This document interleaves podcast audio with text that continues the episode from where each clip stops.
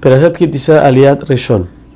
Hashem le dice a Moshe que si en algún momento quieren contar al pueblo, la forma de hacerlo no es contando persona por persona, ya que cuando algo sabemos su cuenta completa, entonces eso le trae el mal de ojo y es propicio a traer plagas sobre la gente, como pasó en los tiempos de David Amelech, que contó al pueblo y hubo una plaga sobre el, sobre el pueblo.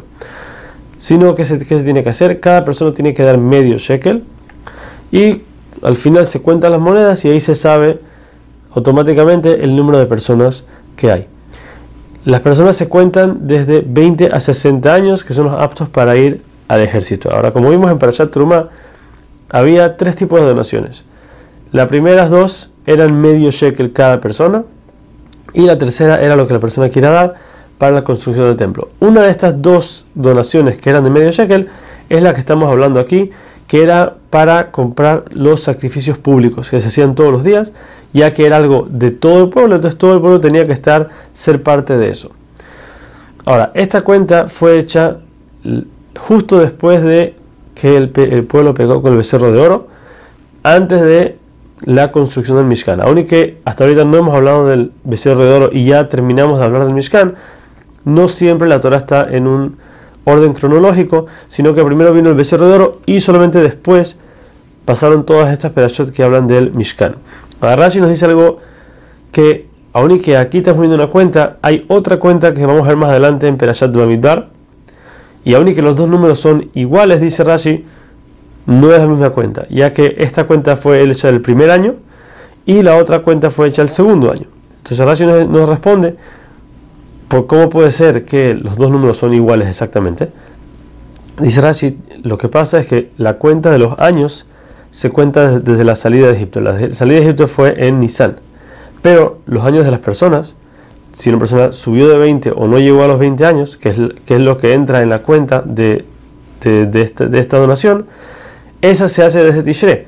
Por ende, dice Rashi, es verdad que ya había pasado Nisan, pero no había llegado Tishre, por lo que los mismos que se contaron al principio eran los mismos que se contaron al final. Solamente que para qué se hizo esta, cuenta, la primera que se hizo para qué fue, ya que hubo, eh, como vemos más adelante en la peralla, el becerro de oro causó que haya una plaga sobre el pueblo y mucha gente murió, entonces por eso Hashem quería, ya que para mostrar su amor al pueblo, quería que Moshe los cuente para saber cuántos de ellos quedaron de su pueblo querido. El Kior. Ahora vamos a ver uno de los utensilios que nos faltó en el Mishkan, es el Kior. El Kior era un recipiente de agua el cual tenía varios grifos alrededor de él y una base. Todo estaba hecho de cobre. Este se usaba para lavarse las manos y los pies antes de empezar cualquier trabajo. Tanto al principio cuando el Cohen iba a trabajar en el templo, tenía que lavarse las manos. Cuando iba a entrar a la edificación del Mishkan, también tenía que lavarse. Y si quería subir al altar para, sea lo que sea, tanto traer un sacrificio o sacar algo que ya estaba ahí arriba, también tenía que lavarse las manos y los pies. Ahora, este utensilio estaba ubicado entre el Mishkan y el altar exterior, pero no exactamente en el medio, ya que el altar tenía que estar directamente puesto sobre enfrente de la puerta del Mishkan, por eso estaba un poquito más movido hacia el sur, para que entonces el altar y el, y el Mishkan estén uno enfrente del otro. La forma como se lavaban las manos los Kohanim tenían que ser todo de una vez. Por ende, se ponían la mano derecha encima del pie derecho, la mano izquierda encima del pie izquierdo y ah, se abría el grifo para que caiga el agua sobre todo a la vez. Si un Kohen no hacía este lavado antes de empezar el trabajo, merecía pena de muerte del cielo.